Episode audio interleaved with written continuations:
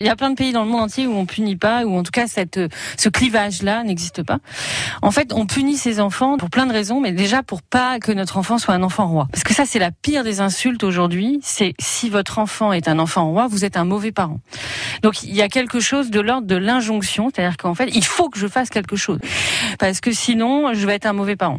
Et faire quelque chose dans notre héritage, c'est punir parce que on a nous-mêmes été punis, que euh, culturellement c'est quelque chose dont on est habitué en fait. Il y a aussi l'idée qu'on punit pour euh, parce que en fait on est euh, on est en proie à la colère. Notre enfant a un comportement totalement inadapté, il va insulter quelqu'un par exemple, alors que nous la valeur respect c'est quelque chose qui est hyper important. Et ben là c'est en fait c'est plus notre cerveau pensant qui va réagir, hein.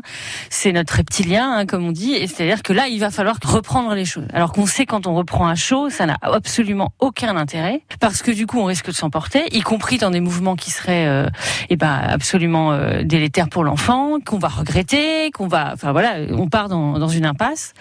Et là, c'est la porte ouverte à la violence, en fait. Donc, il y a aussi l'idée qu'on punit parce qu'en fait, on nous-mêmes, avec nos frustrations, c'est-à-dire qu'il est sur son smartphone à table, c'est gonflant, et, et, en fait, comme ce n'est pas notre collègue, et que du coup, nous n'avons pas cette manière de pouvoir dire les choses de manière recevable, on va euh, parfois agresser notre adolescent, et puis parfois lui dire, bon bah ça suffit, t'es puni pendant toute la semaine, etc.